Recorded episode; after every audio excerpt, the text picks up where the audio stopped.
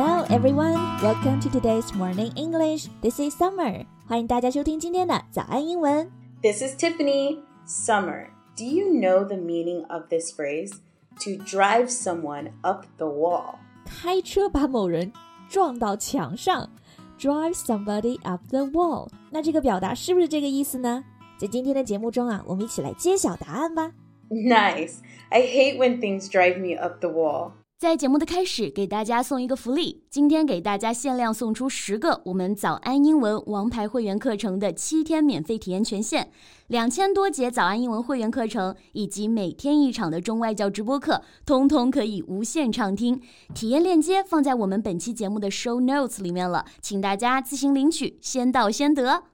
So the phrase to drive someone up the wall is super common and useful. 那首先呢，我们先看看这个词组在口语中的使用场景，大家先来猜一猜它的意思。 So you can use it around kids because it's not a swear. That's a good thing because sometimes kids can drive their parents up the wall. Kids can drive their parents up the wall，所以猜出来了吗？这个 to drive somebody up the wall 指的就是让某人抓狂，特别生气 ，to make them angry or irritated。 Yeah, so if a child breaks something around the house all the time, the mom or dad might be a bit angry. Driving someone up the wall, you are emphasizing or giving special importance to something. Yeah，所以啊，如果我们想说你烦死我了，你气死我了，就可以用到这个比较夸张的表达了。You drive me up the wall。 Yeah. Another time you could hear this is when it's super hot outside. The heat drives me up the wall sometimes. 对对对，夏天那种闷热呢，也让人抓狂。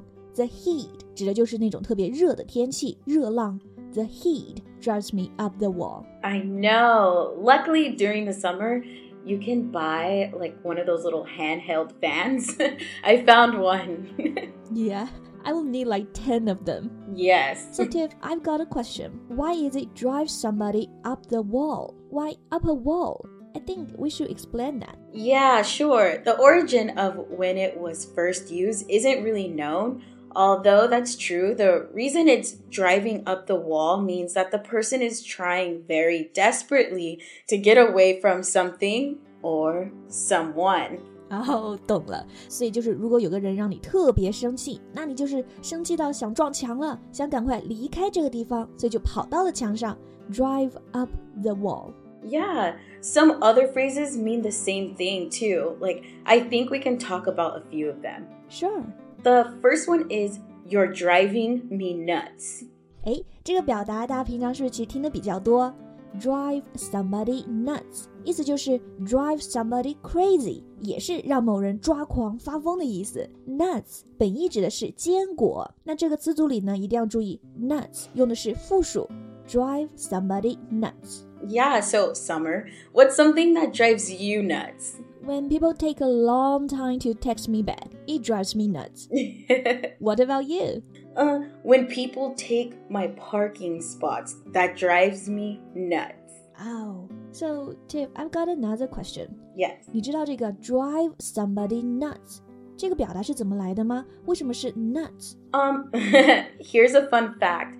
The word nut first was used as a slang term for head back in the day. Soon it acquired the meaning not just of head, but of something wrong in the head.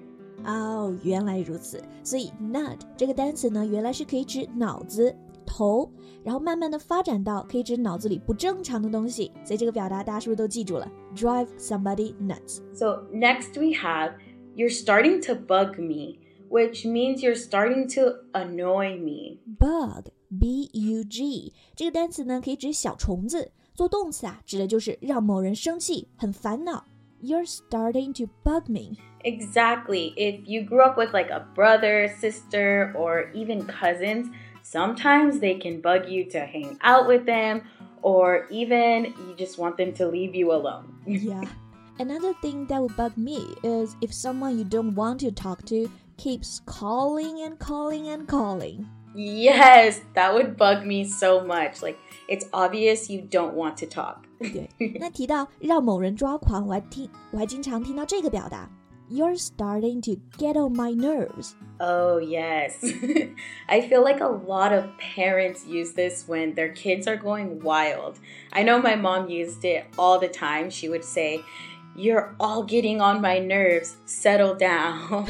so, what were you guys doing? Just messing around in the store, just laughing too loud. that could bug a lot of people. Very true. 那这里的 nerves 指的就是神经。